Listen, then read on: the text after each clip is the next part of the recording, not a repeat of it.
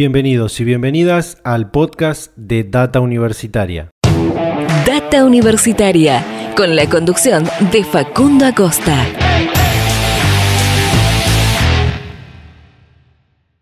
Damos inicio una vez más a este espacio de entrevistas exclusivas para esto que llamamos Data Universitaria Podcast, este segmento eh, complementario ya a nuestro ciclo radial que por supuesto también pueden ir a, consultar. Eh, ya tenemos varios Data Universitaria Podcast publicados, este es el cuarto Data Universitaria Podcast, eh, donde ya pudimos tener en este espacio al ministro de Educación Nicolás Trota, al rector de la Universidad Nacional de Córdoba Hugo Yuri, a la rectora de la Universidad Nacional del Nordeste, Delfina Beirabe, en el, en el último, en el anterior a, este. Y para esta oportunidad, donde vamos a darle continuidad a este espacio, vamos a estar hablando, vamos a estar compartiendo, mejor dicho, esta entrevista que hicimos eh, con el rector de la Universidad Nacional del Litoral, eh, Enrique Mamarela, y ahora flamante también vicepresidente del Consejo Interuniversitario Nacional para el periodo 2020-2021, tras el 85 plenario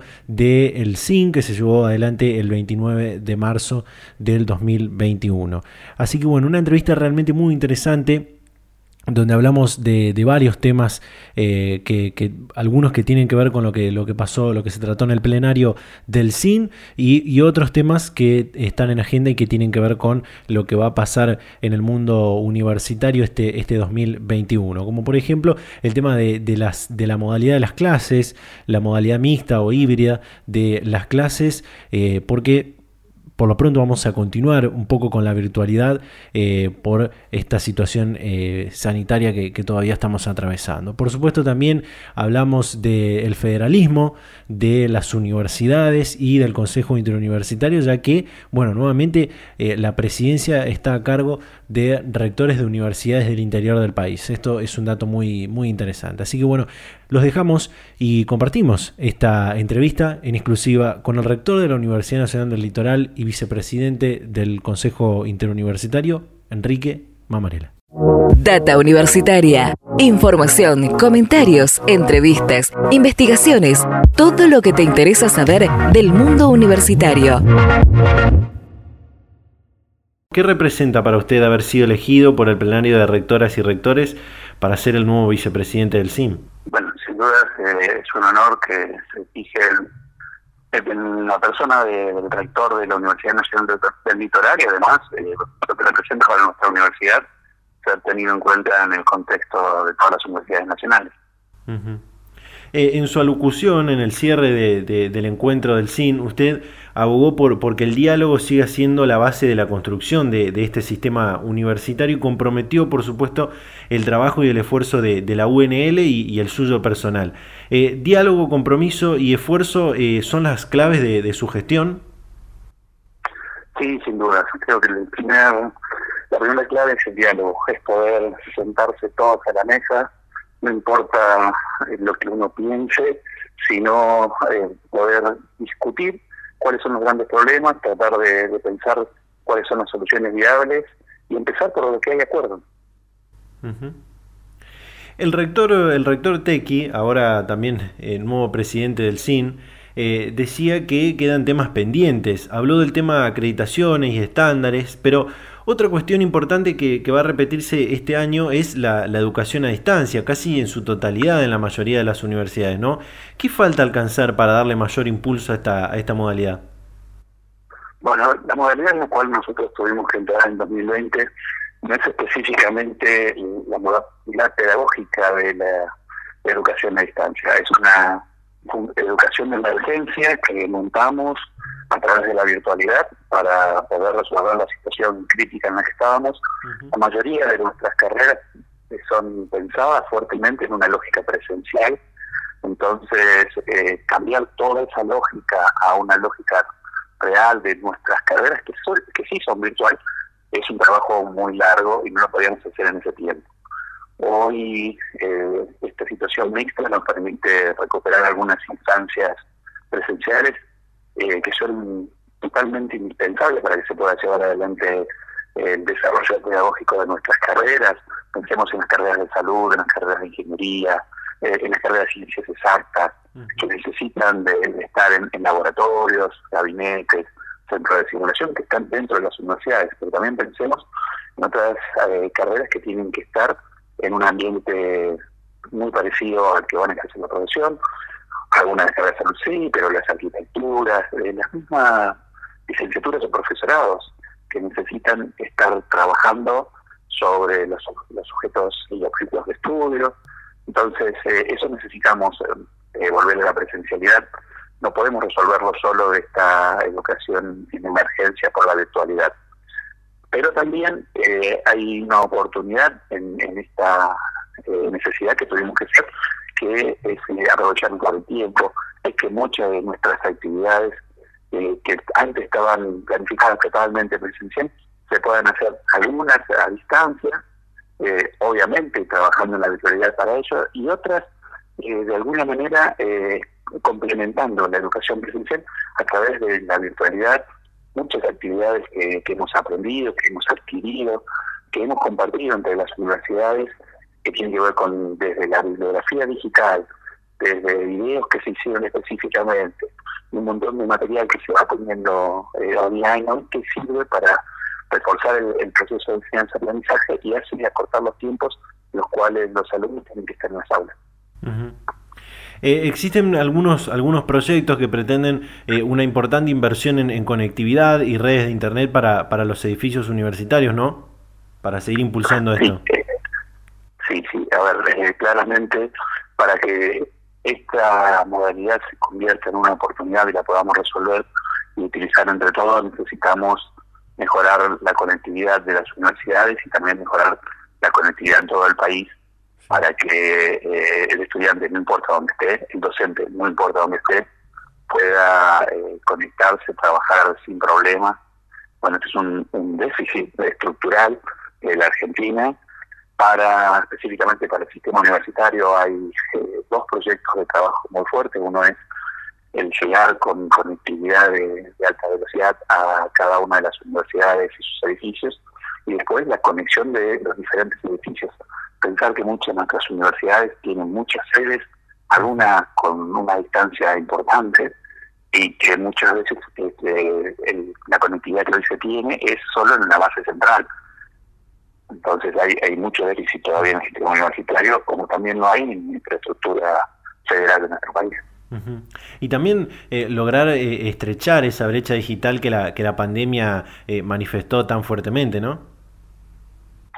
Sí, sí, sí, justamente nos pasa universidades como la nuestra, que son universidades regionales,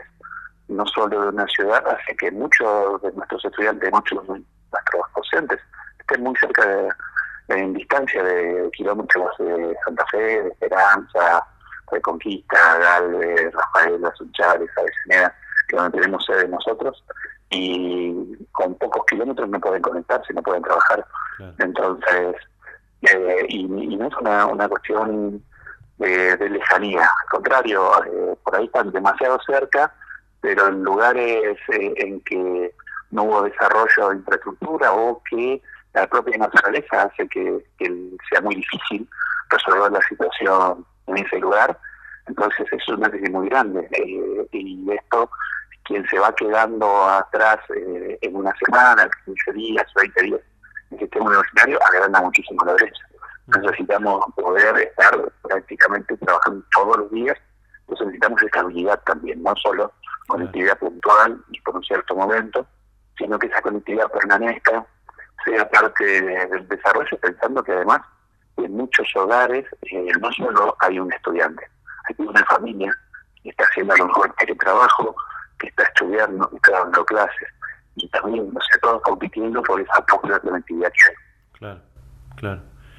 Otro tema pendiente que, se, planteó y que, se trató y se habló en el, último plenario, que incluso el presidente Fernández prometió su tratamiento en las últimas dos aperturas de, sesiones del Congreso, es la modificación a la ley de educación superior eh, y se presentó un anteproyecto en el, último plenario del CIN que la, la UNL también lo estuvo trabajando, ¿no? ¿Qué nos puede contar? Sí, en realidad más que una modificación o un proyecto de modificación de la educación superior, es una enmienda a no tener en cuenta la educación superior del 95, ha habido pequeñas enmiendas que se han llevado adelante y la enmienda realmente nos hemos despreocupado, nos hemos olvidado, y hemos dado respuesta a, esto que estamos planteando ahora, que, que tengan en cuenta eh, los afrodescendientes, los pueblos originales, porque eso está en la constitución nuestra y la ley de educación superior no lo refleja, no lo refleja en su momento, porque también nos hemos descuidado de ese tema, entonces lo que pedimos es que así como se ha hecho otra pequeña enmienda, más allá de, de discutir de fondo, debería tener una nueva ley de educación superior que, que las calles van adelante, eh, pero obviamente necesita de mucho consenso, necesita de mucho trabajo. Esto, esta línea que se pide, eh, hay consenso total eh, en todo el sistema universitario, hay consenso total en, todas las eh, organizaciones que tienen relación con el tema, que forman parte también de los consejos sociales de las universidades, el trabajo que hacemos en universidades. Por eso eh, llevamos este proyecto para que sea un tratamiento rotado solo de un punto y podamos dar real solución a, a este, eh, olvido que ha tenido eh, la ley de educación superior. Eh, sobre, este, sobre este debate eh, de, la ley de educación superior, el ministro de Educación de la Nación, en su, en su mensaje en, este, en el inicio del, del 85 plenario, decía que un punto importante de esta, de esta nueva ley tiene que ser el financiamiento del sistema universitario, que se garantice ese financiamiento y que trascienda a las diferentes gestiones nacionales, ¿no? ¿Qué, qué le parece este punto? Este punto sustancial, eh, es tan importante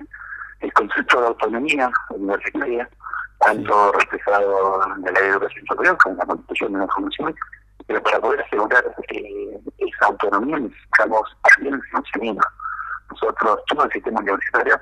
eh, estuvo presente en el conflicto nacional de educación superior en Córdoba en 2018. Claramente decidimos entre todos y fue el postulado que se mantiene vigente eh, en toda Latinoamérica, que la educación superior es un bien público, es un derecho humano universal, y en lugar de los estados eh, a prestar su financiamiento. Desde allí eh, trabajamos todos juntos en eso y luchamos todos juntos porque se cumpla y siempre, obviamente, es muy difícil la situación presupuestaria, todas eh, las entidades públicas, eh, por, por parte del presupuesto, todos también entendemos que hay un presupuesto que tiene que ser coordinado, cada uno si, si quisiéramos entre todos definir lo que necesitamos y lo que queremos, seguramente el, presupuesto nacional no podría dar cuenta eh, de todas las actividades que se necesitan financiamiento, pero sí eh, poder garantizar aquellos con eh, presupuestos mínimos que permitan una actividad de calidad. Eh, en lo que respecta específicamente a la Universidad Nacional del Litoral, se acordó hace algunas semanas atrás con el gobierno de la provincia de Santa Fe que las universidades puedan ir recuperando y articulando gradualmente algunas actividades presenciales. ¿Cómo sigue esto ante este rebrote de contagios de, coronavirus, la potencial llegada de una segunda ola y de nuevas restricciones sanitarias también, no? Bueno, eh, desde el primer día Venimos trabajando, tomando parte del Comité de Expertos de Salud de Verón de San José. Allí se discute y, se toman eh, decisiones para tratar de coordinar la actividad de todos, más allá después de lo sectorial y, lo que tenemos que ir refrendando de alguna manera también para poder quedar adelante. No todos queremos cuidar en nuestra profesión, todos queremos cuidar nosotros, eso está primero. Pero también eh, hay que tener en cuenta que las decisiones que se tomaron precisamente al principio de la pandemia afectaron a todo el país, cuando en muchas áreas no teníamos eh, ni actividad del virus ni, necesidades de, pasar a, tratamiento de medidas fantásticas como el aislamiento. La manera que eso se puede resolver eh, localmente, se puede ir resolviendo con, la jurisdicción y viendo cómo va, tenemos una gran oportunidad son indispensables. Y eso es lo que se trata en este trabajo. Nosotros estuvimos como universidad abierta durante toda la pandemia, pero eh, con distintas etapas del trabajo. La, educación la pasamos a la educación en se trabajó en investigación, en producción, eh, para hacer los insumos que la provincia necesitaba, los efectores de salud necesitaban seguir trabajando con nuestra planta de alimentos para producir alimentos sociales, Eso siempre se estuvo trabajando y ese grado se ha ido administrando a veces un poco menos, y trabajamos muy bien con la coordinación, eh, entendiendo que cuando los indicadores eh, se están complicados y necesitamos disminuir, disminuimos, y cuando tenemos una ventana en la cual podemos trabajar y además reforzar el sistema de salud, trabajar con ellos y, y también a, resolver el problema de la sociedad, también aprovechando la oportunidad. Esto es el acta que, que se firmó.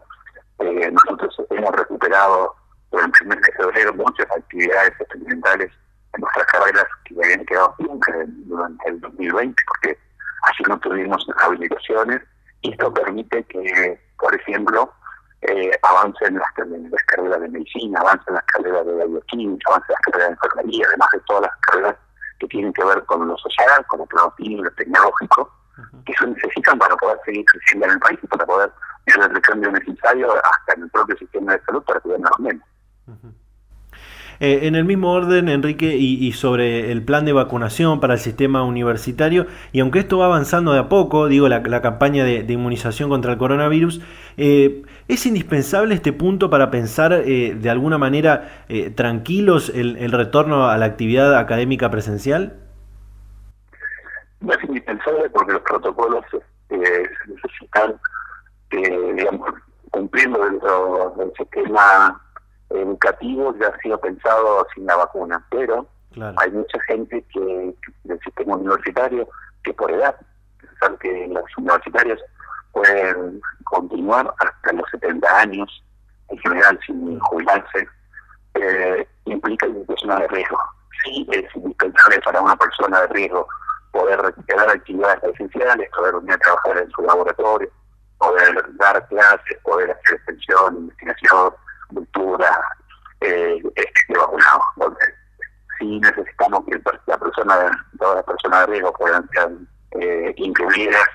en el sistema de vacunación y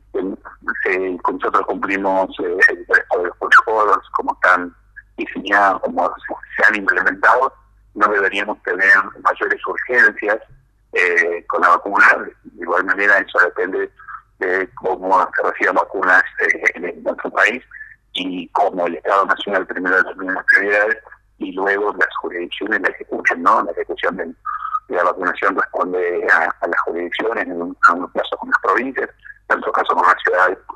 Eh, y ahí nosotros estamos esperando, hemos pasado nuestros listados universitarios,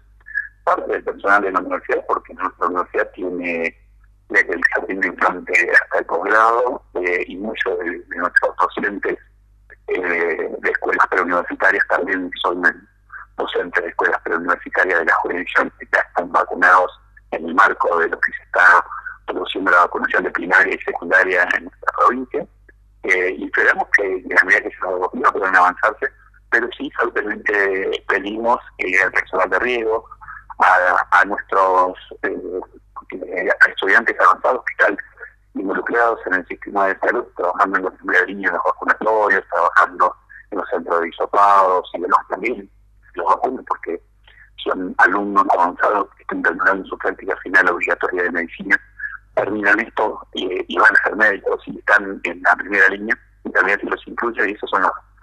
un poco eh, la primera prioridad para nuestra universidad.